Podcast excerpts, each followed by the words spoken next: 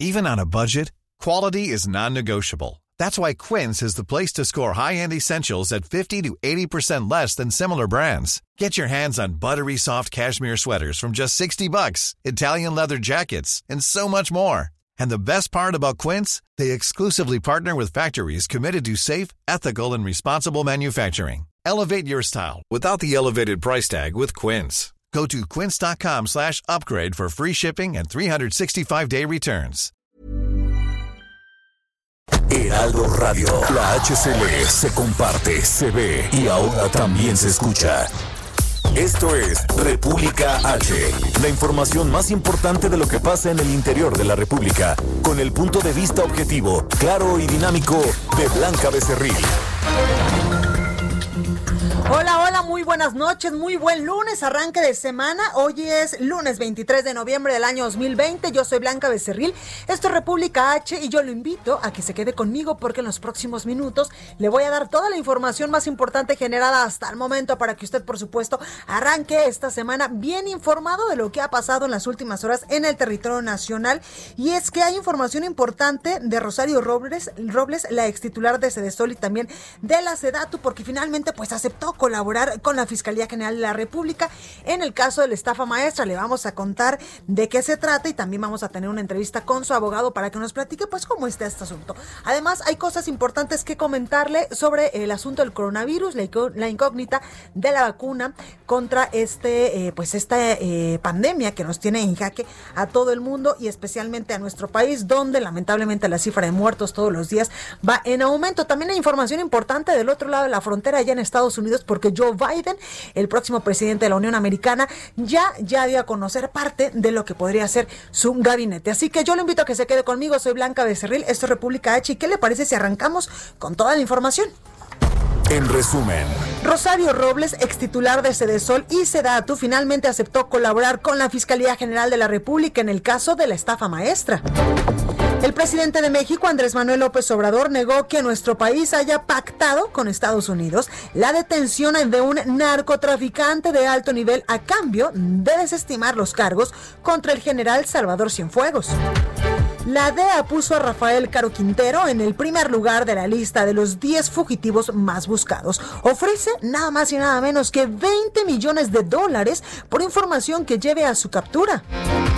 La Fiscalía de Nayarit solicitó a un juez una segunda orden de aprehensión en contra del exgobernador de la entidad, Roberto Sandoval, pero sin detallar el delito. De diciembre de 2018 a octubre de 2020, Pemex asignó por dedazo 6 de cada 10 contratos, incluidos los hechos por compra de pipas y obras de dos bocas. Esta madrugada, elementos de la Guardia Nacional quitaron el plantón que tenían desde hace cuatro años giratarios y activistas en la termoeléctrica de Huesca, esto en el municipio de Ayala, en Morelos. Taxistas de Acapulco amagaron con incendiar automóviles de las aplicaciones de transporte público como Uber, Didi y Globi por su inicio de operaciones en el puerto. En la Ciudad de México, este lunes inició la operación de carriles reversibles en circuito interior. Esta modalidad será aplicada entre las 7 y las 9 de la mañana. El carril de contraflujo será de norte a sur. Y en información internacional, Joe Biden designó al cubano estadounidense Alejandro Mayorkas como el próximo secretario de Seguridad Interior, el primer funcionario de ascendencia latina e inmigrante en ocupar este cargo. Reporte vial. Bueno, y vamos a las calles de la Ciudad de México con mi compañero Alan Rodríguez. Buenas noches, Alan, ¿cómo estás? Hola, ¿qué tal, Blanca? Amigos, muy buenas noches. Quiero comentarles que en estos momentos ya se registra el retiro de las unidades de emergencia y también personal de la Secretaría de Seguridad Ciudadana, así como la Fiscalía General de Justicia de la Ciudad de México, quienes se desplazaron esta noche a la calle Tlaxpana, esquina con Tonantzin, en la zona de Miguel Hidalgo. En este punto se registró la muerte de un joven de aproximadamente 20 años de edad y también una mujer de aproximadamente 35 años de edad resultó con lesiones derivado de una balacera después de una riña. Vecinos llamaron inmediatamente a los servicios de emergencia y estos trasladaron hacia el hospital Rubén Leñero a la mujer con las lesiones. Personal de la, de la Secretaría de Seguridad Ciudadana logró la captura de cuatro personas, cuatro hombres involucrados con esta balacera Balacera, quienes fueron presentados ante la Fiscalía General de Justicia de la Ciudad de México. Ya se están retirando las unidades de emergencia y también los policías que resguardaban esta escena del crimen y ya va a ser reabierta la circulación para quienes se dirigen hacia la zona del circuito interior. Es el reporte que tenemos. Muchas gracias, Alan. Regresamos al ratito contigo. Buenas noches, estamos al pendiente. Buenas noches. Israel Lorenzana, buenas noches. ¿Tú en qué punto de la capital del país te encuentras? ¿Cómo estás? Blanca, muchísimas gracias. Muy buenas noches. Es un gusto saludarte. Pues fíjate que ya mencionabas este carril reversible que se ha implementado aquí en el circuito interior, en el tramo que comprende la zona de la raza y prácticamente hasta Benjamín Franklin. Pues bueno, ya se registró un incidente, una motocicleta recibió un alcance de otro vehículo aquí a la altura de Santo Tomás. Esto es muy cerca de la zona de hospitales de la raza. Por suerte, únicamente resulta lesionado eh, con lesiones leves el motociclista. No hay nada que lamentar. Y bueno, pues lo que sí, carga vehicular para nuestros amigos que van con dirección hacia la zona de Marina Nacional, el eje 3 Norte puede ser una buena alternativa esta noche para incorporarse también a la zona de Mariano Escobedo. El sentido opuesto, también asentamientos considerables. Hay que, por supuesto, manejar con mucho cuidado, recordarles a nuestros amigos automovilistas que este carril reversible está marcado, pero aún así hay que manejar con mucho cuidado con dirección hacia la zona del aeropuerto capitalino. A este punto, si requieren de alternativa, también el eje 3 Norte puede ser una opción para desplazarse hacia la zona de Vallejo o más adelante a la avenida de los insurgentes. Blanca, la información que te tengo. Muchas gracias, Israel. Hasta luego. Hasta luego. La nota del día. Bueno, y comenzamos con toda la información porque a partir del próximo sábado va a haber una reducción en el suministro de agua en el Valle de México debido a los bajos niveles que registra el sistema Cutzamala. Manuel Durán, reportero del Heraldo, nos tiene la información. Manuel, ¿cómo estás? Buenas noches. Hola, muy buenas noches, Blanca. Pues sí, debido a los bajos niveles de agua en las presas del sistema Cutzamala, el suministro de este acueducto a la Ciudad de México se verá reducido en un 10%. La medida afectará a ocho alcaldías eh, a partir del martes, sábados y domingos y durante todo lo que resta del año en estos días. Así lo anunció la Comisión Nacional del Agua, el Sistema de Aguas de la Ciudad y la Comisión de Aguas del Estado de México, estas tres entidades juntas. Actualmente refieren los funcionarios que el sistema Chamala abastece a el 25.5% de todo el agua potable que se consume en la capital. En total estamos hablando de, de 15.3 metros cúbicos por segundo. En realidad no es todo el agua que, consume la ciudad el que viene del sistema Cuchamala, el resto provienen de los acuíferos, la explotación de los mantos freáticos de todo el Valle de México y el otro sistema que abastece a la capital es el sistema Lerma con 3.8% del agua que se genera. El coordinador general del sistema de agua de la ciudad, eh, Rafael Carmona, mencionó que con esta nueva reducción de agua de las presas ya suman mil litros por segundo los que va a recibir menos la ciudad. La primera reducción se registró el pasado 21 de noviembre con cerca de 500 mil litros por segundo cuando se cerraron unas megabombas porque no había agua en las presas.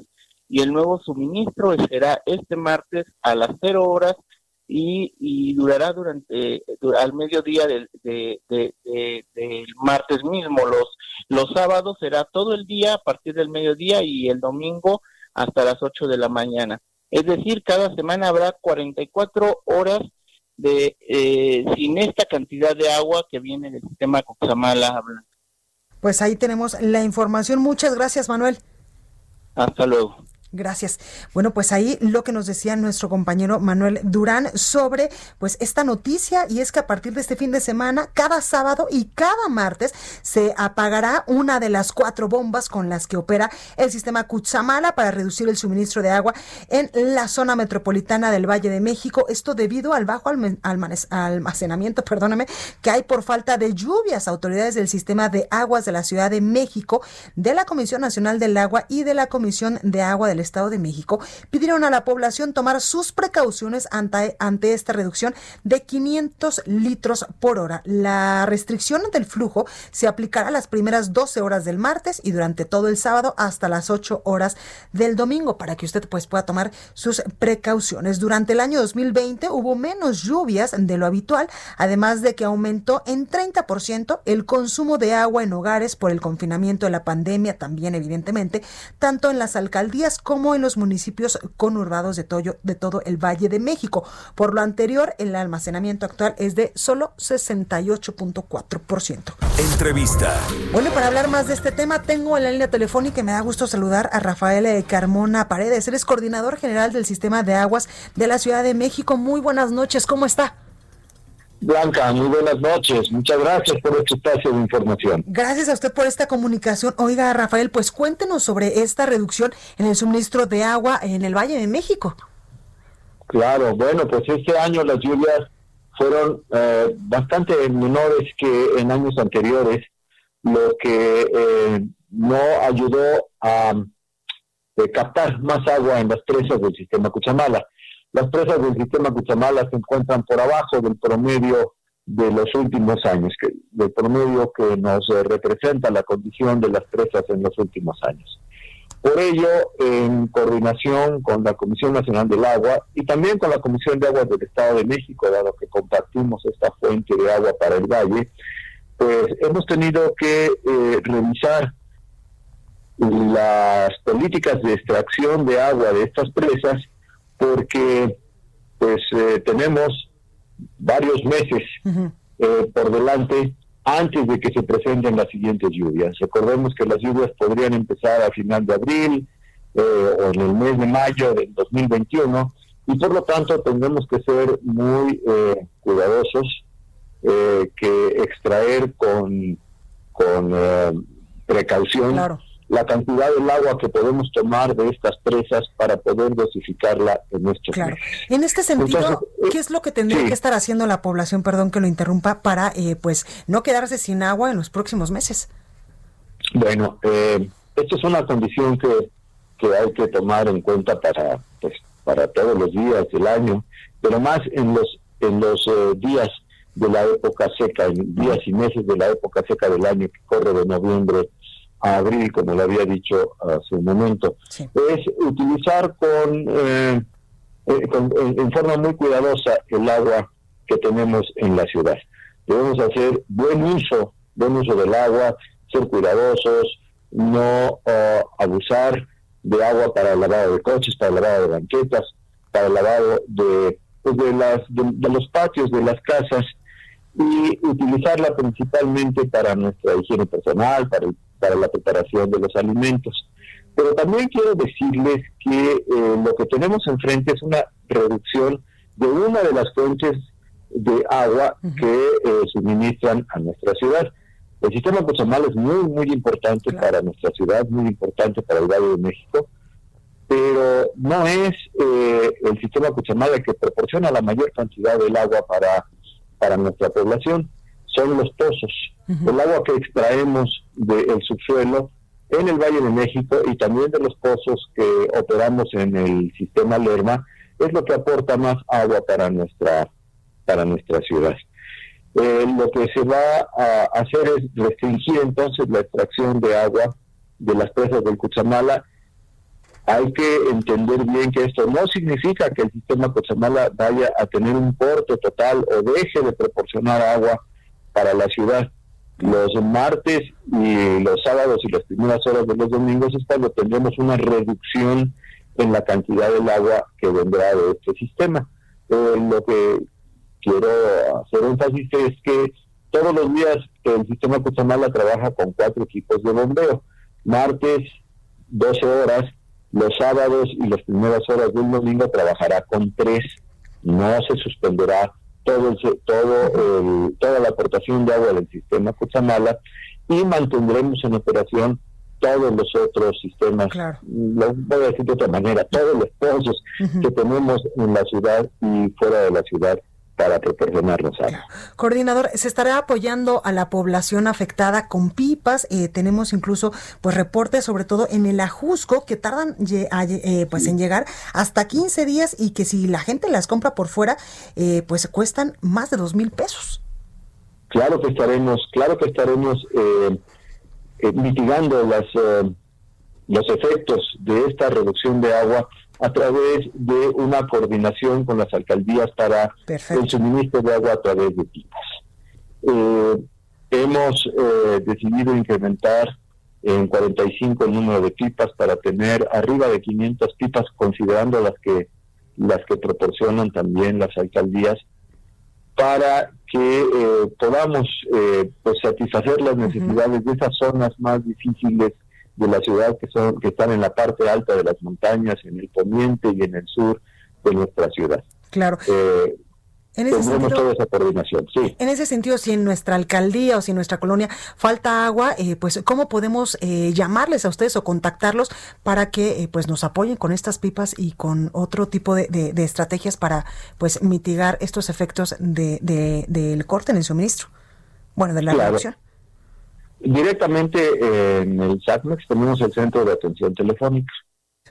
55 cinco 654 Perfecto. Ahí tenemos varias líneas, pero también tenemos ahora pues eh, la comunicación a través de los medios digitales. Claro. Instagram eh, y, y, y, todos los, este lo que nos facilita ahora la comunicación digital a través de celulares, tablets, etcétera de tal manera que estaremos atentos atentos a los a las solicitudes de pipas y eh, estaremos eh, trabajando, lo repito, en coordinación con, con las alcaldías para que el reparto sea cuidadoso, eh, tengamos la vigilancia suficiente para que el agua llegue a esta zona pues ahí, lo ahí lo tenemos, Rafael Carmona Paredes, coordinador general del Sistema de Aguas de la Ciudad de México. Gracias por esta comunicación. Blanca, muchísimas gracias. Gracias. Un saludo para todos. Igualmente, gracias.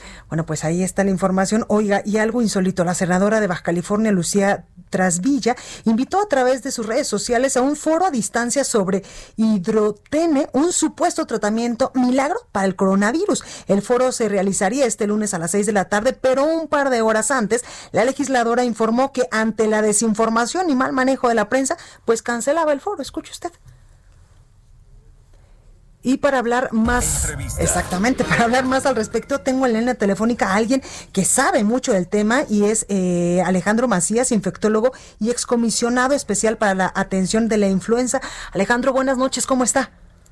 Eh, bien, Blanca, buenas noches, gusto de estar con tu auditorio. Gracias. Oiga, pues evidentemente no hay ningún producto milagro en este momento que nos pueda hacer eh, que no nos contagiemos de coronavirus o que si lamentablemente ya estamos contagiados, que salgamos rápidamente de esta, de esta pandemia. Sí, mira, pero el daño no es solamente el que pueda haber desde un punto de vista, que siempre lo hay, ¿eh? económico, o de algunos efectos colaterales que suelen ser pocos, con con suplementos nutricionales como esos que se disfrazan, o sea, son tratamientos disfrazados de suplementos nutricios, le ponen algo así, para no pasar por la regulación de COFEPRIS y no llamarle tratamiento, le llaman suplemento. Eh, el problema principal, Blanca, es la pérdida de tiempo. O sea, una gente se confía en eso, pone su esperanza que con eso se va a poner mejor y pierde días valiosísimos. Y ahí te juegas a veces la vida en los primeros dos o tres días. Totalmente. Porque puedes necesitar oxígeno, no te das cuenta, porque eso llama, esto tiene lo que se llama la hipoxemia feliz, hay que recordar eso. Que la gente que está enferma a veces no se da cuenta de la hipoxemia, de que le falta el oxígeno.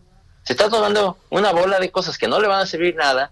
Cuando entras después de tres o cuatro días a un hospital, porque ahora sí sientes que te falta el oxígeno, pero, pero lo debes de una de varios días, a veces ya no hay quien te saque vivo. Entonces es algo que no no es inocente, no es nada más decir que ay se quería vender un producto milagro que al cabo que no pasa nada. No, y yo creo que menos utilizando eh, la institución del Senado y de ninguna manera hay que hay una desinformación y mal manejo. No, eso fue algo aberrante que no debe ocurrir, mucho menos en el Senado de la República, usar el Senado para eso.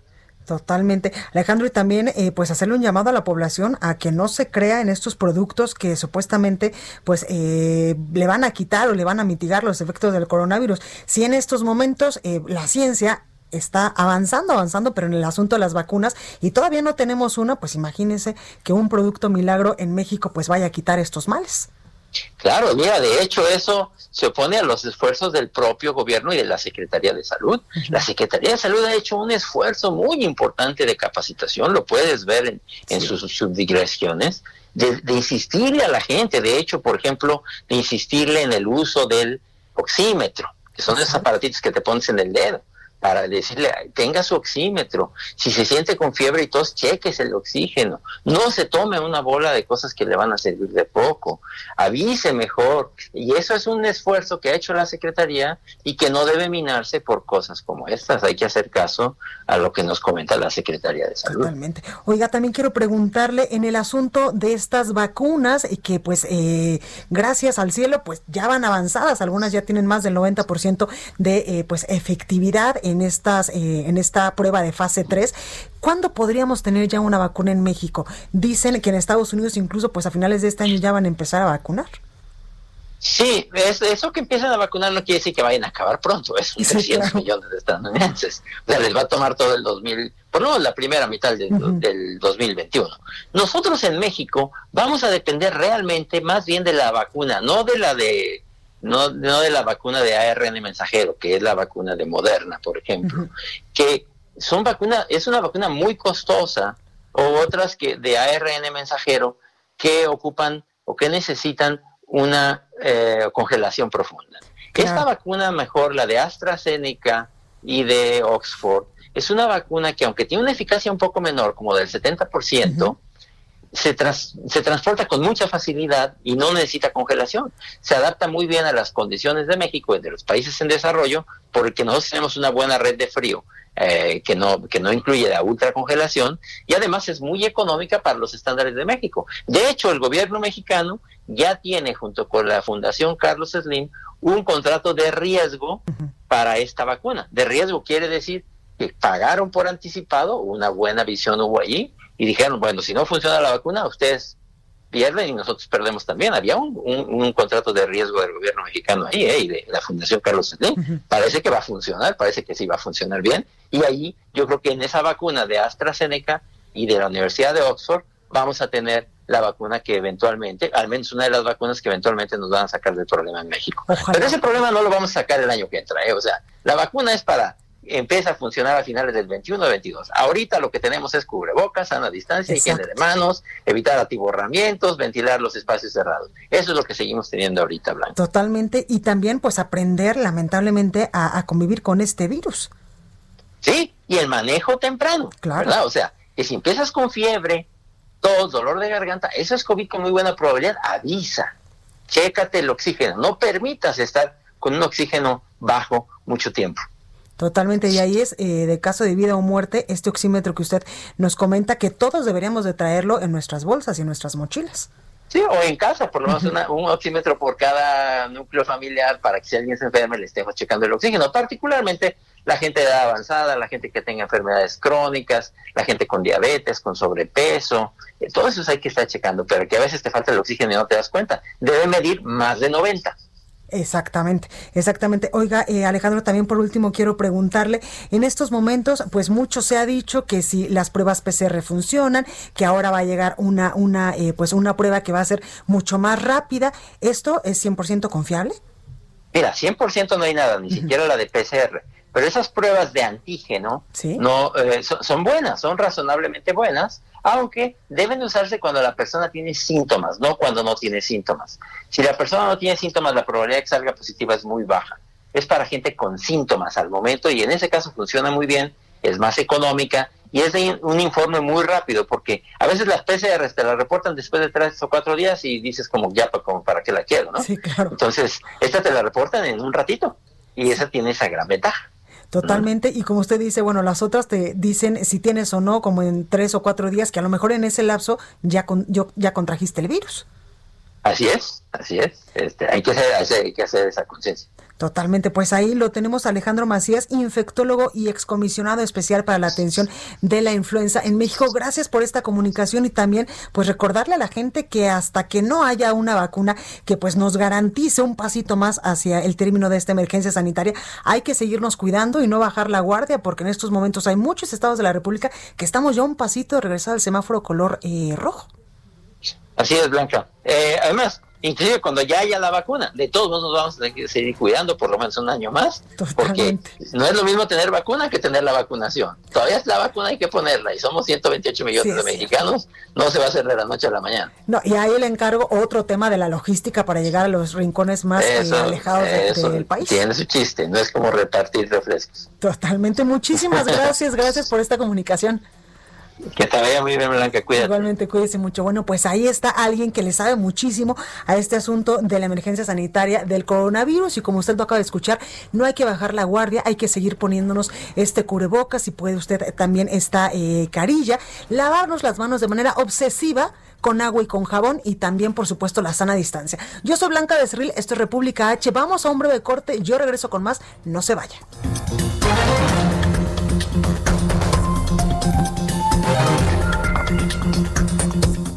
Continúa escuchando a Blanca Becerril con la información más importante de la República en República H. Regresamos. Heraldo Radio, la HCL se comparte, se ve y ahora también se escucha.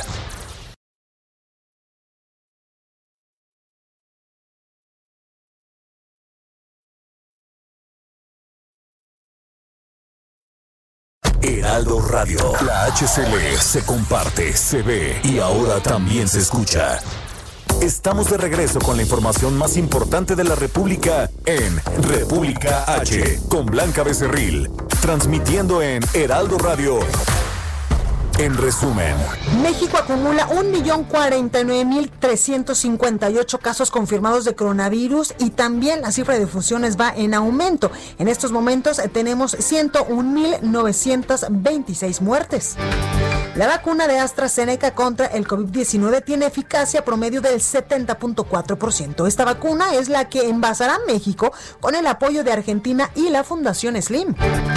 La Secretaría de la Función Pública multó e inhabilitó a nueve empresas que no entregaron ventiladores, equipo médico y mascarillas N95, lo que afectó a pacientes con coronavirus.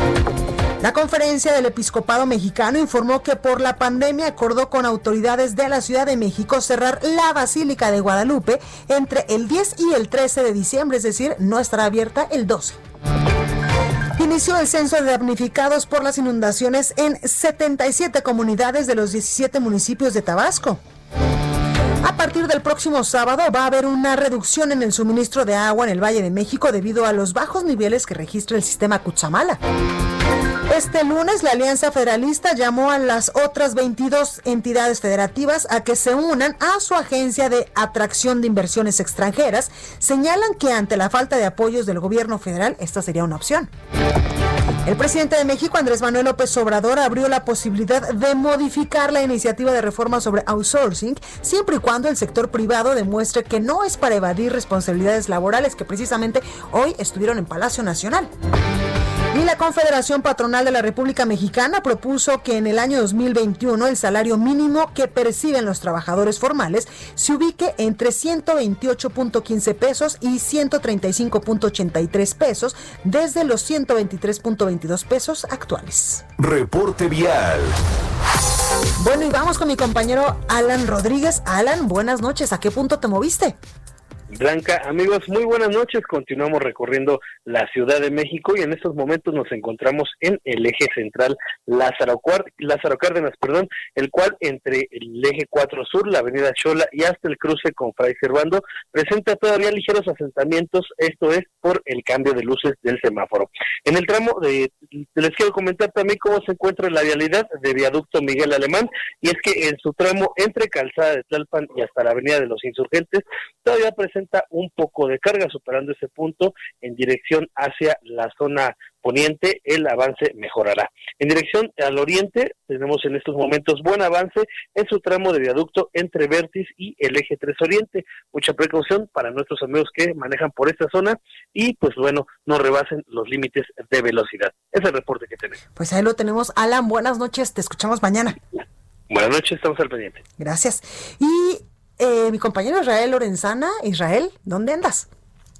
muchísimas gracias. Pues continuamos nuestro recorrido hacia el perímetro de la zona norte, alcaldías como Gustavo Madero y también parte del Estado de México. Me refiero a la Avenida de los Insurgentes, la cual a partir de Indios Verdes y con dirección hacia la vía Morelos presenta algunos asentamientos. Esto en la zona de la autopista México-Pachuca. Hay muy pocas alternativas. La avenida Centenario puede ser una de ellas para incorporarse al río de los Remedios o bien anticipar su paso por varios minutos, esto procedentes de la zona de Ticomán y con dirección hacia las inmediaciones de Jalostoc, Santa Clara, ya en el Estado de México. En el sentido opuesto, la circulación fluye a muy buena velocidad y se presenta como una buena alternativa para nuestros amigos que abandonan la zona de Catepec y se incorporan a la alcaldía Gustavo Madero a través de Insurgentes Norte. Hay que tener en cuenta que hay algunos asentamientos en carriles laterales, esto a partir de Indios Verdes, también en la zona de la estación del metro 18 de marzo y más adelante en Potrero, pero nada para abandonar esta arteria. Alternativas, Avenida Instituto Politécnico Nacional o la propia Calzada de los Misterios. Blanca, la información que te tengo. Muy completa como siempre, Israel. Gracias, te escuchamos mañana. Hasta luego. Hasta luego. Bueno, y Rosario Robles negocia adherirse al criterio de oportunidad con la Fiscalía General de la República. Mi compañera Diana Martínez, reportera del Heraldo, nos tiene toda la información. Diana, ¿cómo estás?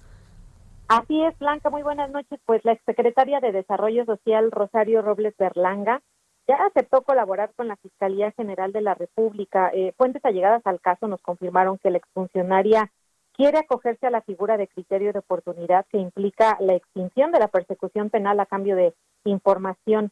Actualmente, eh, Robles enfrenta un proceso penal por el delito de ejercicio indebido del servicio público por el desvío de 5.073 millones de pesos en el esquema conocido como la estafa maestra. Y un juez federal del Estado de, México también libró una orden de aprehensión recientemente en su contra por lavado de dinero y delincuencia organizada. Este último delito amerita prisión preventiva oficiosa. El pasado 6 de noviembre, Epigmenio Mendieta, abogado de Robles, aseguró que la exsecretaria calificó esa orden de aprehensión como una infamia. En agosto pasado platicamos con, con Mendieta, lo entrevistamos, y él aseguró que, que, Robles descartaba un criterio de oportunidad porque no tiene a quién delatar, tampoco videos para entregar o recursos económicos obtenidos de algún delito para cubrir la reparación del daño. En ese momento también le, cuestionamos al abogado si Robles aceptaría un procedimiento abreviado que implica declararse culpable. Y pues él dijo que, que la fiscalía eh, tendría que hacer la, la propuesta, él tendría que revisarla e informar a la exfuncionaria, pero hasta ese momento no existía una, una propuesta y pues hoy vemos que, que ya todo cambió y sí buscará acogerse a un criterio de oportunidad. Pues ahí tenemos la información. Diana, gracias. Buenas noches. Buenas noches. Entrevista. Precisamente para hablar de este tema tengo en la línea telefónica y agradezco como siempre nos tome esta llamada Epigmenio Mendieta, abogado de Rosario Robles. Buenas eh, noches, abogado, ¿cómo está? Blanca, ¿cómo está usted? Buenas noches. Bien, gracias. a ustedes, amable auditorio. Gracias, abogado. Oiga, cuénteme en qué momento, pues, eh, Rosario Robles, pues, decide eh, darle el sí a este criterio de oportunidad. Me parece que el punto de quiebre, Blanca, es eh, el trascendido de una familia de su Estamos teniendo un poco de problemas con la comunicación con Epigmenio Mendieta, abogado de Rosario Robles. En un eh, momentito estaremos eh, pues nuevamente restableciendo esta comunicación porque como ya le había dicho Rosario Robles, ex titular de Sol y también de Sedatu, finalmente pues aceptó colaborar con la Fiscalía General de la República en el caso de la estafa maestra. Ya nos lo decía también mi compañera Diana Martínez, reportera del Heraldo, que en algún momento cuando se le entrevistó Epigmenio Mendieta pues decía que en ese momento descartaba pues eh, este, este proceso porque pues no tenía eh, recursos para cubrir el daño y eh, de este presunto desvío por la estafa maestra. ya tenemos nuevamente al abogado Epigmenio Mendieta. Nuevamente ya estamos con usted. Gracias, perdón. te decía yo que me parece que el punto de quiebre para esta decisión que ha tomado Rosario Robles es la nueva orden de aprehensión que hay en su contra por dos delitos graves, Blanca delincuencia organizada y operaciones con recursos de procedencia ilícita. La pena que podría enfrentar la mínima por la, estos delitos sería de 45 años. Wow. Me parece que esta decisión la toma pensando ella en dos cosas. Uno, ella es una mujer de 64 años en este momento. Cualquier eh, sentencia de esta naturaleza le traería como consecuencia permanecer de por vida eh, detenida. Pero además, en este momento su situación de salud está mermada está sola, ha tenido que enfrentar este proceso con sus propios medios, eh, políticamente está abandonada. Me parece que estas son las decisiones que finalmente la llevan a tomar una decisión. Finalmente, eh, ese es el punto de quiebre y Rosario está dispuesta a colaborar para aclarar esta situación y proporcionar información fidedigna de primera mano de qué fue lo que operó en esto que han denominado la estafa maestra, pero además de decir de manera muy clara dónde quedaron esos recursos, que es parte del interés fundamental que tiene la Fiscalía General de la República. En ese sentido, daría información privilegiada a la Fiscalía General de la República sobre, por ejemplo, su ex jefe, eh, eh, el presidente, expresidente Enrique Peña Nieto, sobre Luis Videgaray también. Sí, la información que ellos necesiten y que esté en sus manos de Rosario, me parece que está en disponibilidad de poderla proporcionar. Esa es una de las condiciones que se tiene cuando se accede a una figura de esta naturaleza. Creo que Rosario ya lo ha meditado, ha tenido el tiempo suficiente para pensarlo y ella ha tomado esta decisión. No, bueno, entonces estaría abriendo la caja de Pandoras, abogado. Me parece que es, eh, la intención que ha tenido Rosario es permanecer enfrentando un proceso, pero me parece que las condiciones en las que ahora se presenta una nueva acusación son las que finalmente la llevan a tomar una decisión de esta naturaleza blanca. Claro, y también, como eh, usted decía, el abandono político. La posibilidad de que esté de por vida en la cárcel y que quienes sí se beneficiaron de esos recursos estén libres, me parece que eso la lleva a tomar una decisión como esta. ¿Podría, eh, abogado, en este, en este sentido declararse culpable eh, o, cómo, o cómo funciona este criterio de oportunidad? También entendemos que pues tendría que tener dinero, recursos para cubrir la reparación del daño. Y efectivamente es parte de eso. La, la finalidad también es señalar, señalar quiénes se quedaron con esos recursos con la finalidad de que de manera eh, solidaria esas personas sean las que puedan encargarse de esa retribución. La unidad de inteligencia financiera blanca ya buscó en las cuentas de Rosario, ya buscó en las cuentas de su familia, ya buscó en las cuentas de su hijo, ahí no están los recursos pero por el contrario ya los encontró y están en las cuentas de otras personas. Entonces, es la propia Rosario quien se encargaba de hacer los señalamientos y decir dónde están las dónde están los recursos. Ella no tiene dinero entonces de la estafa maestra este, no, lo, no lo tiene y no lo ha encontrado la fiscalía. Wow, abogado, qué importante esto que nos dice, porque como le digo, pues se va a abrir la caja de Pandoras y eh, pues eh, habrá que ver qué es, cuál es el tipo de información que le estaría proporcionando a la Fiscalía General de la República, porque este caso de la estafa maestra, me imagino yo que va a arrastrar a muchísimos políticos que, como usted lo ha dicho en este momento, la tienen abandonada. Claro, pero este, aquí la parte importante, Blanca, es que no solamente una operación de esta naturaleza se llevó en, en los casos de las dos secretarías que ella encabezó.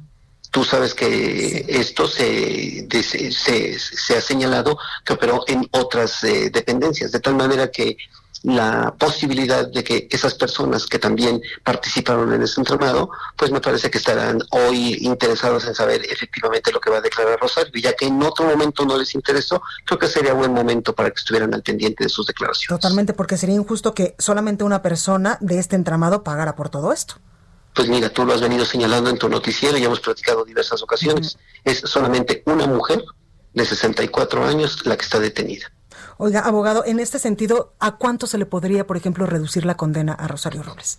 Bien, la finalidad este, será ese acercamiento que tendrá que tener Rosario con el propio fiscal general de la República con o con quien él designe para el efecto de llevar, llegar a cabo a eso.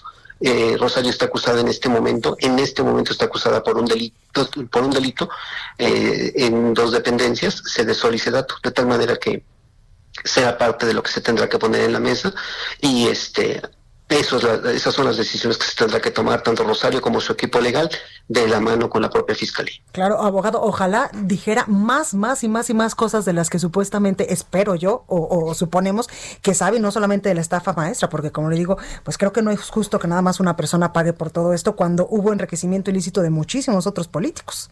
Creo que Rosario ha llegado a esa decisión, eh, Blanca, en esa condición de mujer y de mujer que ha venido siendo utilizada. Y me parece que este, estamos en el momento en que ella no solamente puede proporcionar información de esto que hemos conocido como el Estado Maestra, sino de los otros eventos en los que ella ha estado involucrada. Pues ahí lo Qué mejor momento para obtener esa información. Totalmente. Epigmenio Mendieta, abogado de Rosario Robles, gracias como siempre por esta comunicación.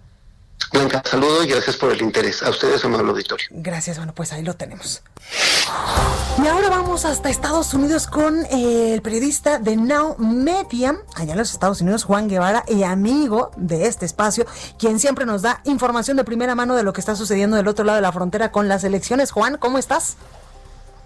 Mi queridísima, muy buenas noches. Oye, fíjate qué eh, noticias de último minuto. Eh, la, la GSA que es la Administración General de Servicios, que es, la administración importante del gobierno federal que coordina la transición entre los presidentes, entre otras cosas, en la que asigna los fondos para las transiciones, acaba de firmar una carta diciéndole que da la transición al presidente Biden, que esto lo estamos interpretando como la forma de aceptar la derrota del presidente Trump.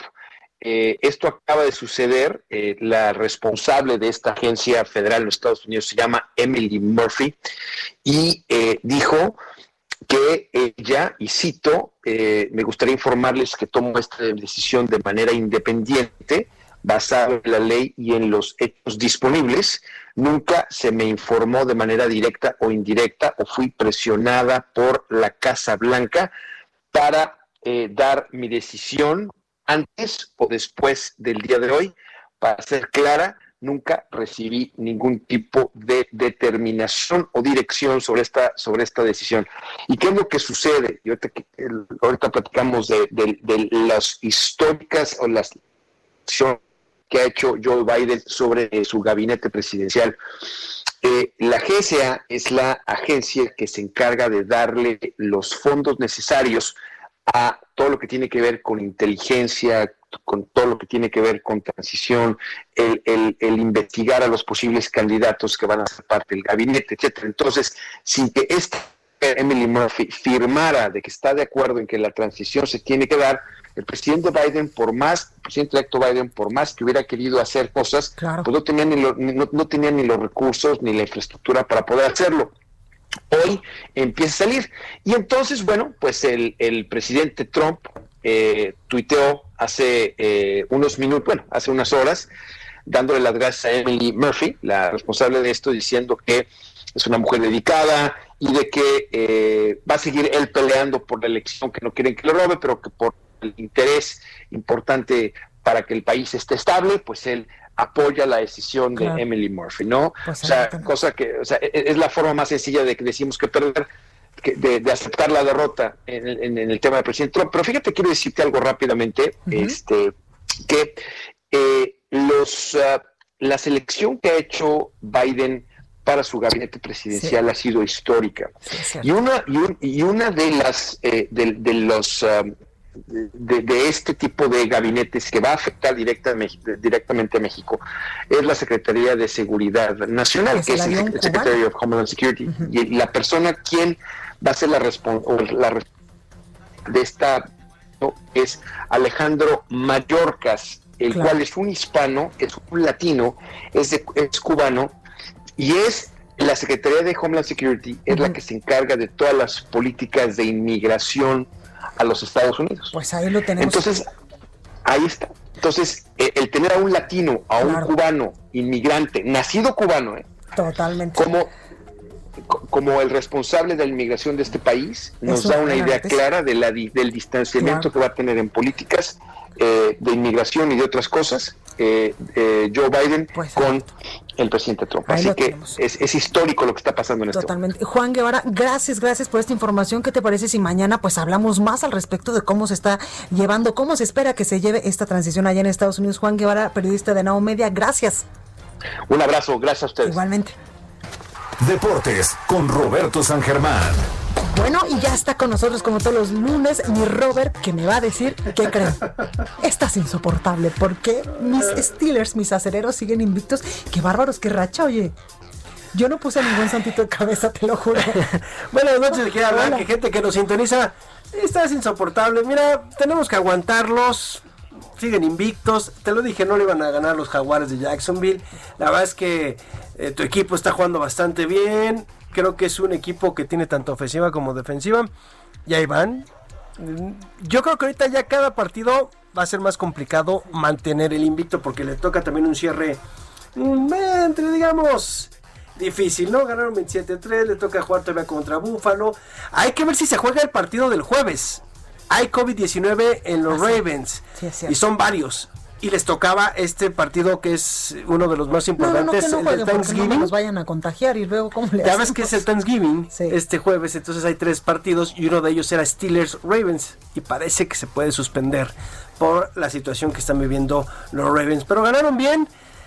Yo soy archirrival, yo soy vaquero, por fin ganamos después de un buen rato. 31-28, sorpresa, no lo esperábamos contra los vikingos, pero tener a Kirk Cousins como quarterback de los vikingos era obvio que iban a perder. Muy malo este tipo.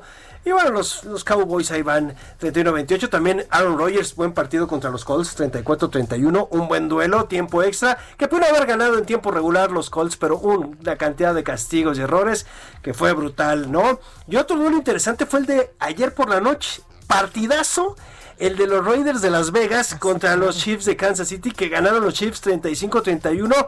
Buen duelo, ¿eh? La verdad me gustó. Los Raiders cómo se le complican a Patrick Mahomes. Son el único equipo que les ha podido ganar la temporada y casi le aplican por segunda ocasión. Pero fue bueno, fue bueno también. Fue bueno este partido. Oye, pero lo que llama la atención es lo que sucedió ayer con el fútbol nacional, la ah, Liga MX. Monterrey se lo echaron en penales y eh. Puebla, gracias a Puebla, hay clásico nacional en la liguilla, porque todo el mundo, cinco minutos antes de que tener el partido, todo el mundo ya decía Monterrey ya pasó, va a ser Chivas contra Pumas, América le tocaba, me parece que era Pachuca, Tigres, hay una cuestión. Y de repente, gol, empate y en penales los echan. Y ya tenemos los partidos de ida y ya tenemos las vueltas. Te voy a decir, el miércoles. Fue super noche, ¿no? Sí, porque a mí me llegó la alerta, creo que como 10 y media, 11. No, más tarde, más tarde. Sí, fue como a las 11. Ajá. Fue como a las 11. Pero bueno, los, las idas. El miércoles 25 de noviembre a las 7 de la noche, Puebla contra León en el Estadio Cuauhtémoc. Chivas contra América ese miércoles 25 de noviembre a las 9 de la noche con 6 minutos en el estadio Akron. ¿Van a permitir entrar a la gente? ¡Wow! Sí. Pero con sana distancia, cubrebocas, medidas. Mira, no estamos en eso, pero va a ser el 15%. Parece que el 15%, nada más 6 mil aficionados. Ah, bendita Liga MX. Justo para la entrada y la salida, que es. Eh, sobre todo en las salidas cuando todos nos amontonamos. bendita Liga MX. ¿Qué te puedo decir? O sea, de verdad no estamos para esto. No. No estamos para esto. El, horno no está para bollos en este momento y verlos. Y ya va a ser esto. Pero bueno, y el jueves, Tigres contra Cruz Azul. Eso a las 7 de la noche en el Estadio Universitario. Y Pachuca contra Pumas. Eso va a ser a las 9 con 6 en el Estadio Hidalgo. Y las vueltas son el sábado 28 de noviembre. León contra Puebla a las 7 de la noche en el Nou Camp. América contra Chivas a las 9 con 6 en el Estadio Azteca. Y lo platicábamos hace ratito. ¿Qué va a pasar con la gente de América? Pues va a pedir que también vaya gente al estadio, ¿no? Por supuesto. Porque Entonces, ellos sí y nosotros no. Ah, ese es el problema de darle chance a unos y a otros no. Y luego el domingo va a ser Pumas contra Pachuca a las 12 del día en el Estadio Olímpico Universitario. Regresan los Pumas a su horario. Y Cruz Azul contra Tigres a las 6.30 de la tarde en el Estadio Azteca. A ver qué sucede con estos duelos. Ahí interesante saber qué pasa. Es el clásico. Tanto en la Liga Varonil como en la Femenil tenemos clásico en los cuartos de final, ¿eh? Pues ahí lo tenemos ya el viernes. Nos estarás diciendo cómo nos fue. Exactamente, cómo fue el miércoles y el jueves. Totalmente. Gracias, mi Rob. No, gracias a ti. Buenas noches. Igualmente. Bueno, y me da mucho gusto saludar nuevamente en este espacio a un compañero, a un periodista que yo admiro, Alejandro Cacho, periodista del Heraldo. Muy buenas noches, Alejandro. ¿Cómo estás? Hola Blanca, buenas noches. Gracias. mucho gusto de saludarte a ti y a tu gente. Oye, cuéntame cómo va este programa Ruta 21, qué has hecho, cómo, cómo, está eh, pues en estos momentos, a quién has entrevistado. Mira, estamos eh, muy contentos, va muy bien el programa. Este, este domingo eh, tuvimos cosas muy interesantes sobre pues lo que está pasando en, en el proceso electoral que ya está en marcha hablamos de eh, esta pues declinación o renuncia o como quieran llamarle de Luis Donaldo Colosio Riojas para ya no buscar la, la candidatura a gobernador de Nuevo León, pero sí la de presidente municipal de Monterrey.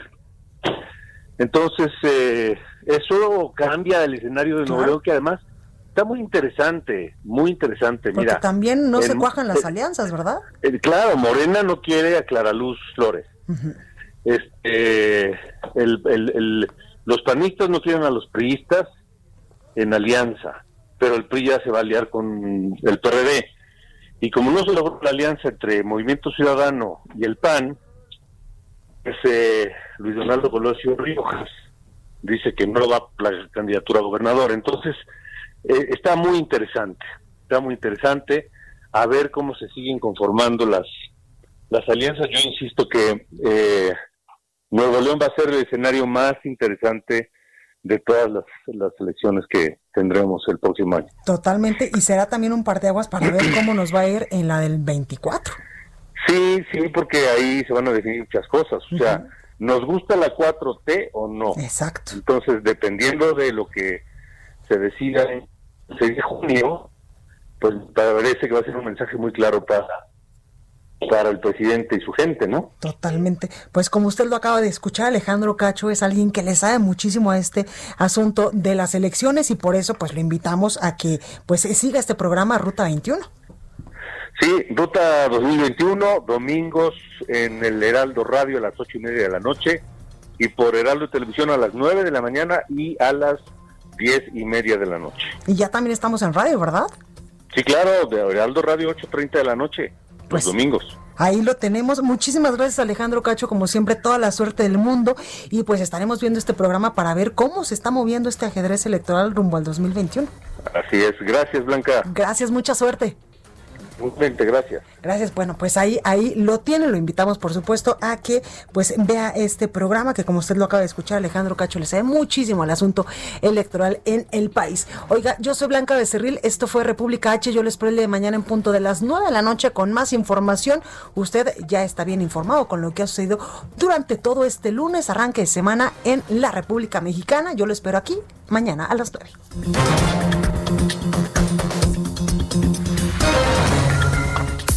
Esto fue República H, la información más importante de lo que pasa en el interior de la República, con el punto de vista objetivo, claro y dinámico de Blanca Becerril. Continúa escuchando Heraldo Radio, donde la H suena y ahora también se escucha. Una estación de Heraldo Media Group. Heraldo Radio, la HCL se comparte, se ve y ahora también se escucha. Whether you're a morning person or a bedtime procrastinator, everyone deserves a mattress that works for their style. And you'll find the best mattress for you at Ashley. The new Temper Adapt collection at Ashley brings you one of a kind body conforming technology, making every sleep tailored to be your best. The collection also features cool to the touch covers and motion absorption to help minimize sleep disruptions from partners, pets, or kids. Shop the all new Temper Adapt collection at Ashley in store or online at ashley.com. Ashley, for the love of home.